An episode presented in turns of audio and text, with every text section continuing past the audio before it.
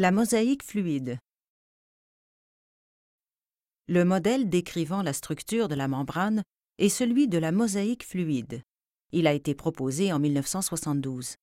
Selon ce modèle, les phospholipides et les protéines membranaires sont libres de se mouvoir au sein de la membrane.